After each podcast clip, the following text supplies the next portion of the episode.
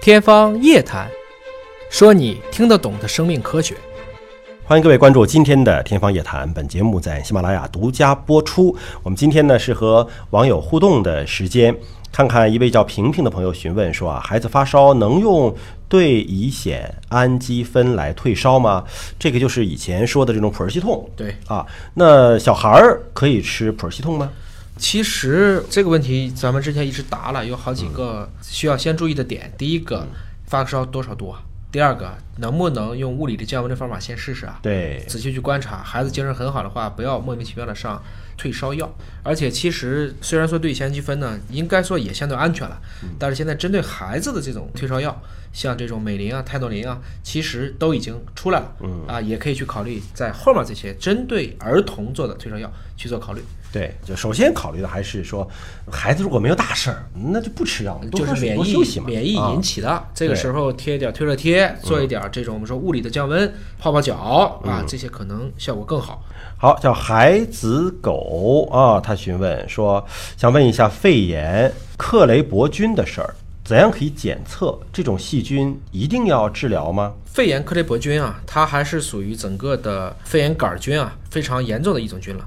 当然呢，你也可以理解是一种定植菌了。嗯，一般来说，在机体抵抗力下降的时候，它就折腾出来了。它一般呢，有可能是在呼吸道，甚至有些在肠道。但是你机体下降的时候呢，它有可能就会入肺，这个时候就会引起我们说的相关的一个肺炎。嗯，所以你很难讲，就是说有了这种感染到底要不要治，包括这种像幽门螺杆菌，我们也说过，如果你本身没有溃疡的时候，它有的时候它就是定植在那儿的。我们现在检测的手段越来越高，比如说你自己没有任何症状，你只是说我在某一次检测当中查出来你可能有这个菌，而且你这个菌是从哪查出来的，这个也是一个关键点。嗯，我觉得还要视它的具体情况来去考虑。对，有的时候它只是定植，就是它只是在那待着，它没什么事儿。你去治它的时候，反而可能给它治出事儿，因为造成新的一种不平衡。还是要看临床的症状和反应。对，就是说我们今天理解，就是人是一个生态系统，不是所有的菌存在都是错误的。嗯，拿大肠杆菌来讲，没有大肠杆菌我们就完蛋了。但是大肠杆菌有若干个型别，你如果有 O 幺幺零四、O 幺五七，这很可怕。那常规的大肠杆菌，它是我们构成肠道菌群的一种骨干菌。所以具体的情况下，不能简单的说，我有这个微生物就一定要除恶务尽，还是要看怎么去保持平衡。归根结底，这得根据你的实际的情况再来做判断。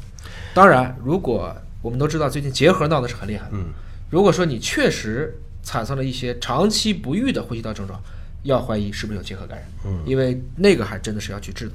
幺八七九后面三个字母 JTH 啊，询问说，目前对于预防医学方面啊，从技术上哪些疾病是可以提前筛查的？准确率大概多少？啊，价格大概多少啊？直接问这个检测产品了。啊一些疾病的提前筛查，那也得分呐、对你是遗传性的疾病啊，对还是感染类的疾病啊？感染类的就没法去预防了，这怎么预防呢？对吧？感染就是这疫苗啊，啊流流感疫苗啊，是是是 是吧是是然后如果是说遗传性的疾病，那其实也并不是所有的都可以提前筛查的，就是比如说还在妈妈肚子里的时候，可能也不是。就举两个例子吧，一个就像我们这种，如果说感染吧，那就 HPV 和宫颈癌的关系嘛。对，这个其实自己在家里取个样就可以做，具体在京东上就可以去买。第二个呢，你像无创产前基因检查这样的项目，应该说在深圳市已经纳入医保了，对，长沙也都纳入医保了，百阜姓阳不用花钱。嗯大家已经可以不用花钱了，而且大家看见了，像这种唐氏综合征啊，都是可以通过这样的方式，慢慢的让这个病就离开整个这个社会了。